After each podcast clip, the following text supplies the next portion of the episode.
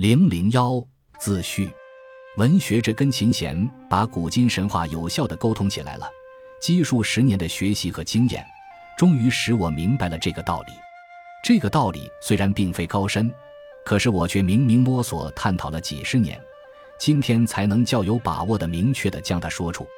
神话固然不单纯属于审美范畴的文学，但神话的第一属性却是文学，然后才是宗教以及原始先民用神话思维去探讨的其他多种学科，如天文学、地理学、哲学、历史学、动物学、植物学、医药卫生学、人类学、民族学。等等，神话在其产生之初，即在原始社会前期的活物论时期，是以动植物和自然现象为题材而进行创作的。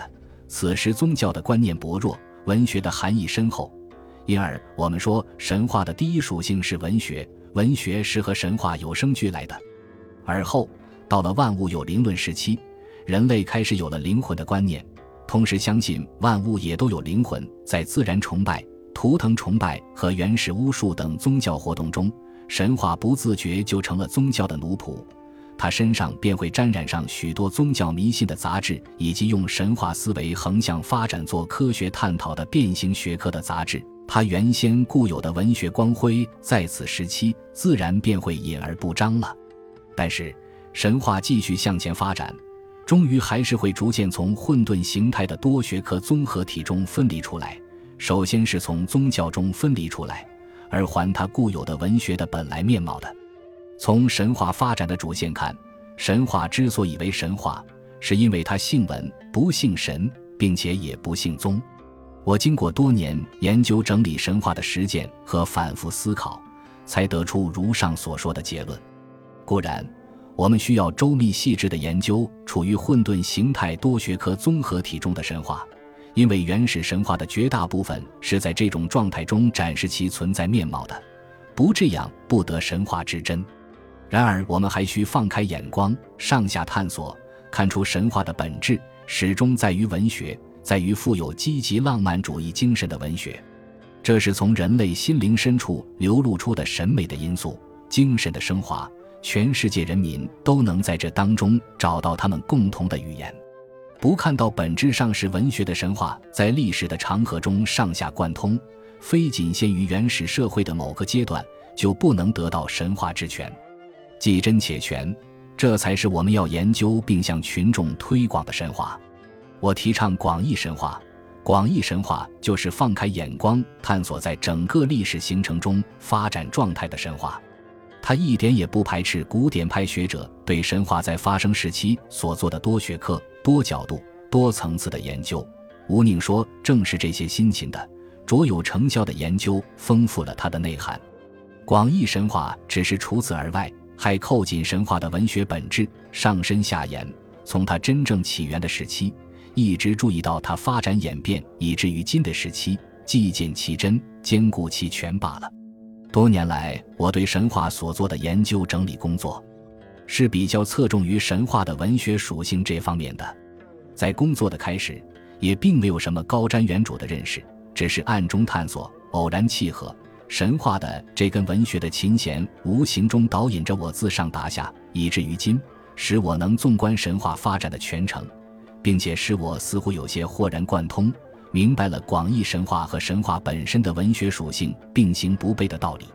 回顾以往所走的道路。虽仍有些小周折，但是总的趋向自信，尚无大谬。中国古代神话是一九五七年我在商务印书馆出版的一部继此书的简本之后增订出版的文学体的神话专著，以整理为主，研究为辅，加叙加议，将中国古代神话的大概面貌比较有系统的勾稽出来。书出版后，国内外的反应还不错。国内除商务印书馆外，又经高等教育出版社及中华书局等出版单位重印了数版，国外则先后曾被翻译为日本、苏联、韩国等几国文字，文世界语和英语的翻译也正在进行。我知道这并不是此书学术造诣高深的表现，只不过是神话中原有的文学琴弦发出了洪亮的声音，召唤了无分地域的中外读者，使他们对具有深厚文化基础的中国神话感到了兴趣。但那是一部连缀神话资料碎片加以演绎使成为故事的书。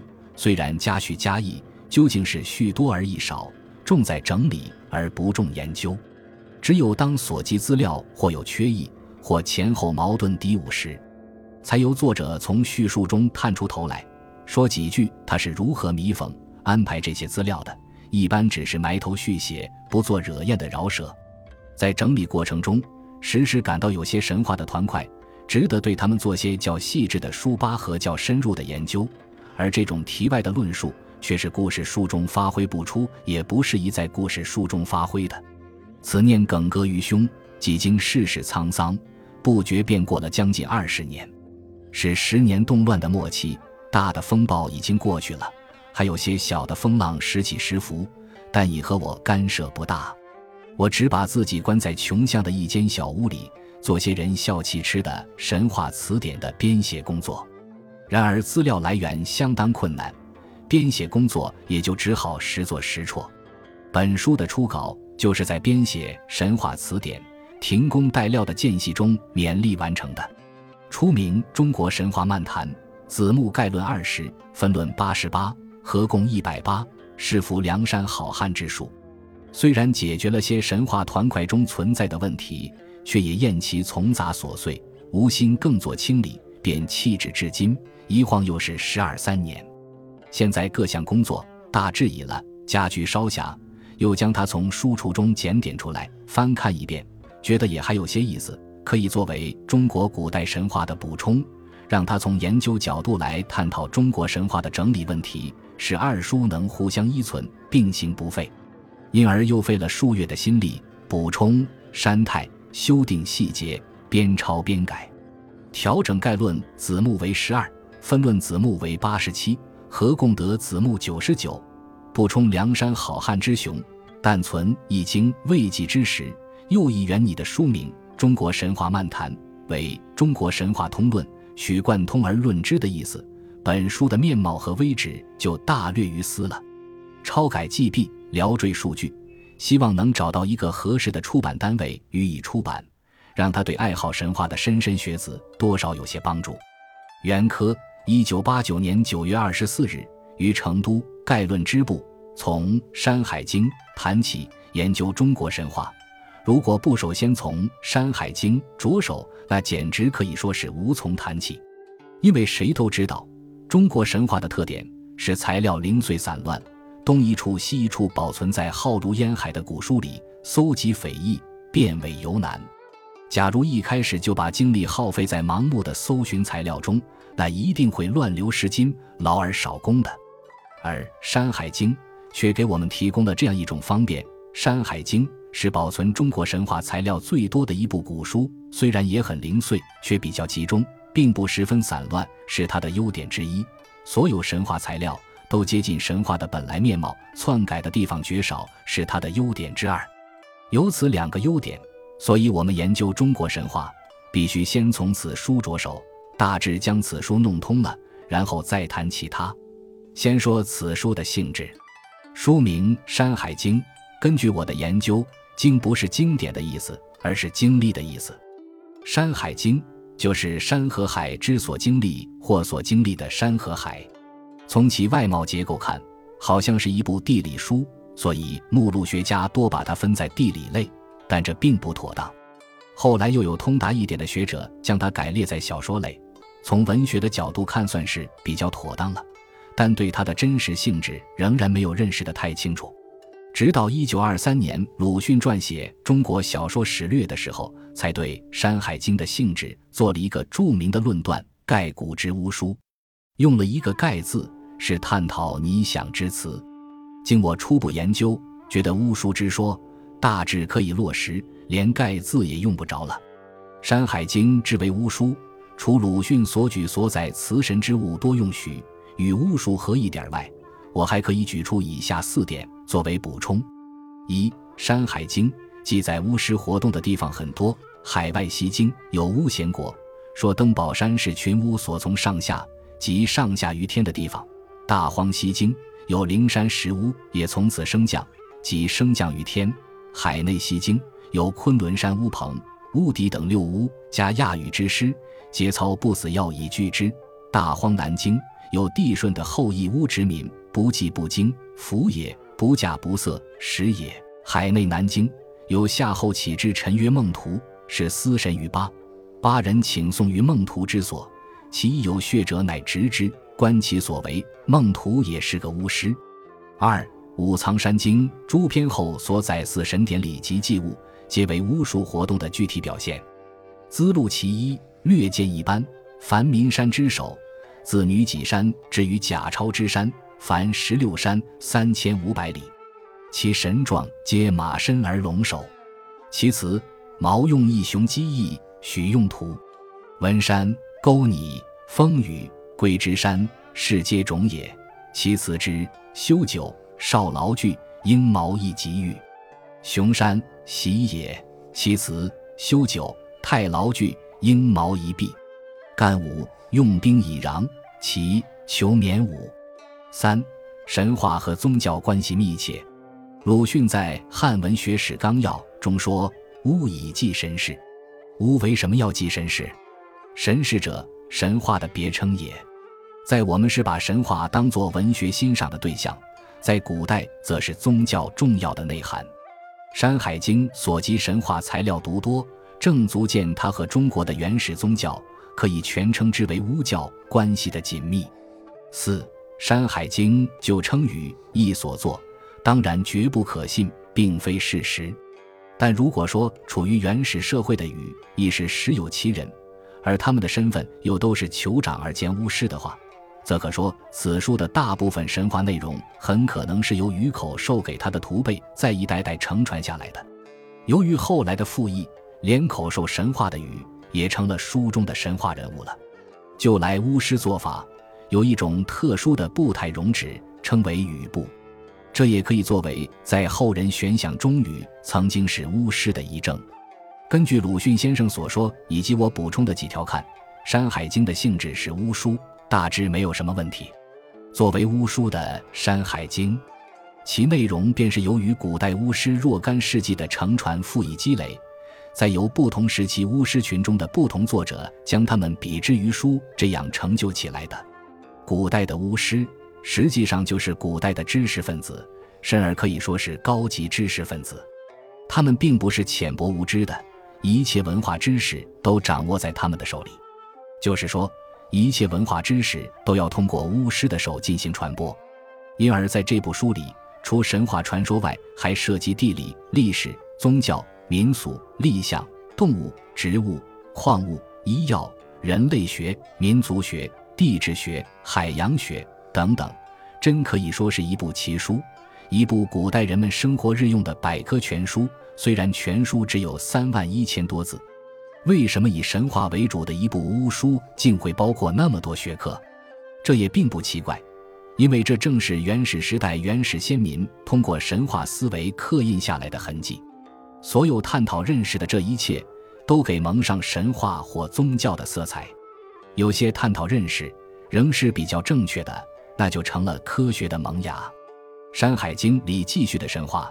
就是居于混沌形态综合体中和多种学科发生关系的神话，这正是原始状态或接近原始状态的神话，而不是从综合体中退化出来、经过修改润饰的文学化的神话，因而给我们提供了很高的认识价值和研究价值。《山海经》记录的神话，大都属于泰勒所说“万物有灵论”的神话，可以分为原始社会母权制时期。原始社会父权制时期和奴隶制社会初期三个阶段。作为原始社会母权制时期的神话，有《大荒西经》所记的女娲之长化为食神的神话。这个神话把作为女性开辟神的女娲的形姿大略勾画出了一些，但要观其全貌，还得参考其他文献资料的记载。女娲的最大功业，乃是在于造人和补天两件事。这都属于开天辟地性质的工作。盘古是众所周知的开天辟地大神，而这位男性的开辟神却是直到三国时代才见诸记载的，可知其起源之晚。盘古垂死化身，化为山川草木、日月风雷等，而经所载女娲之长，化为食神，却早已起其端倪。又女娲和伏羲本是配偶神，而盘古具有的学者说乃是伏羲的阴传。如所说无误，则其因神话的流传演变，使女性开辟神让位于男性开辟神的迹象，更是显明可见。除此而外，北次三经继续的精卫填海神话，也当属于这个时期的产物。中次十二经继续的洞庭山地之二女神话，海内北经继续的顺期登比师生萧明、烛光二女神话。这两对女神，也只有产生在原始母系氏族社会，才能具有那么重要的神格。至于大荒南经继续的西河生日，大荒西经继续的长西生月，西河与长西。虽然神格极高，却是作为帝俊之妻而生日生月的，那当已是进入父系氏族社会以后，在神话上的反应了。而作为大祖母的女神，则当统一在如归藏启示所记的世主日月的羲和身上才是。男性的神和神性英雄开始受到注意而被颂歌，是从原始氏族社会母权制到父权制，乃至父权制确定以后才有的事。从这以后，出现了一大批这样的神和英雄，构成《山海经》神话的主要部分。神话中的最著名者有夸父追日神话、刑天断手神话、鲧与治水神话、黄帝与蚩尤战争神话等等，或表现为与大自然进行的斗争，或表现为部族与部族之间的征战，或属神国内讧，或带有反抗神的意愿，种种色色。充分展现出男性的阳刚之美，构成一幅幅宏丽壮伟的画图。《海内经》所记鲧与治水神话，其中鲧父生育的情节，则是原始社会某些有母权制、刚刚进入父权制的部落里，男人乔装生子，叫做库瓦达的习俗，在神话上的曲折反应，给我们提供了人类学和民俗学上很好的认识价值。